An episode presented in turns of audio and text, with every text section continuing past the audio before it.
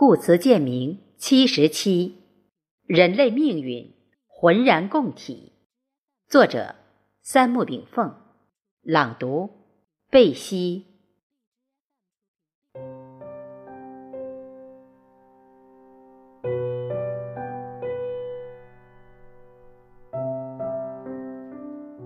庄周梦蝶之故，则为人梦合一的典范。昔者。庄周梦为蝴蝶，栩栩然蝴蝶也，自喻是语，不知周也。俄然觉，则曲曲然周也，不知周之梦为蝴蝶语，蝴蝶之梦为周语。周与蝴蝶，则必有分矣。其实，人类社会的命运之求，本当浑然一体。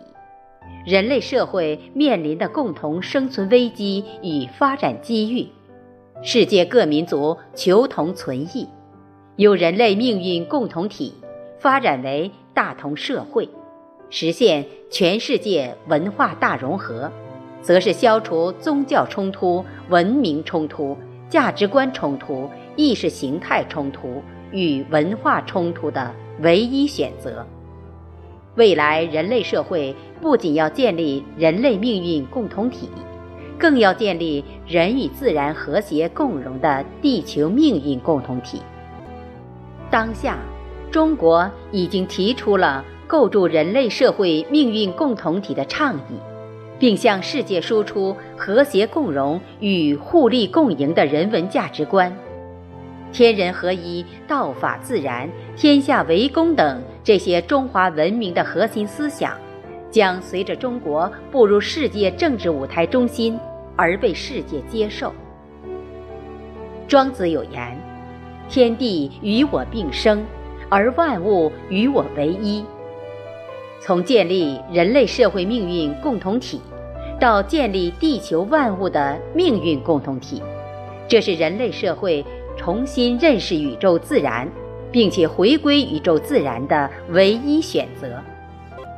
当欧美资本主义文明及其弱肉强食的人文价值观走向没落时，眼下的中国已经承担为未来世界构筑全新文化政治体系与文化价值观体系的天赋之责。当今世界，资本主义文化价值观。社会主义文化价值观，世界各民族、各宗教、各地域都沉淀着独特传统的文化体系，但中华文明中所包含的文化价值体系，是全世界最古老、最文明的文化价值体系。因为中华文明是世界唯一经过历史检验而没有中断的文明。若让中华文明中所包含的真理思想传播世界，中国应当从哪里入手？中国必须首先主宰世界的发展方向。首先，必须让人民币成为国际第一通用货币。几百年来，特别是二战以来，大国之间表面争夺的是国际政治、军事。外交、价值导向、文化思想、意识形态等等之主导权，其实际暗夺的是世界资源配置的决定权与定价权，而掌控世界资源唯一有效手段，就是本国货币资本被国际化，即成为世界货币。美国的霸权基础是什么？不是军事霸权。不是政治霸权，不是科技霸权，美国所有霸权的基础是美元霸权。兵马未动，粮草先行。《孙子兵法》之作战篇曰：“凡用兵之法，驰车千驷，革车千乘，日费千金，久暴失，则国用不足。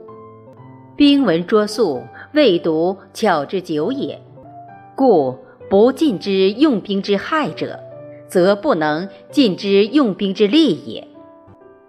善用兵者，义不在急，粮不三载，取用于国，阴凉于敌，故军食可足矣。阴凉于故的本质是什么？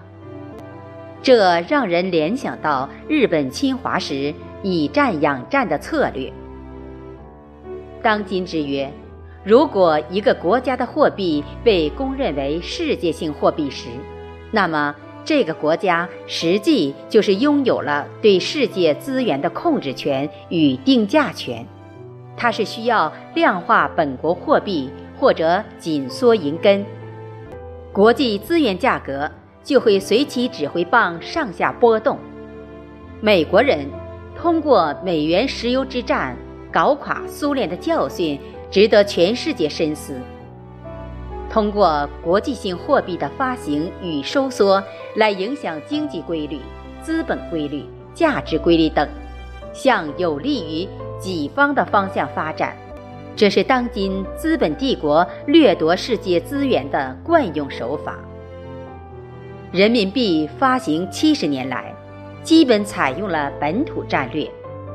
但随四十年改革开放过程中稳步向国际化迈进，一九九七年香港刚刚回归时，整个中国 GDP 不足一万亿美元，而到了二零一四年，我们经济总量将超过十万亿美元，到二零二零年，我们将超过十五亿美元，经济发展。为人民币放量提供了空间。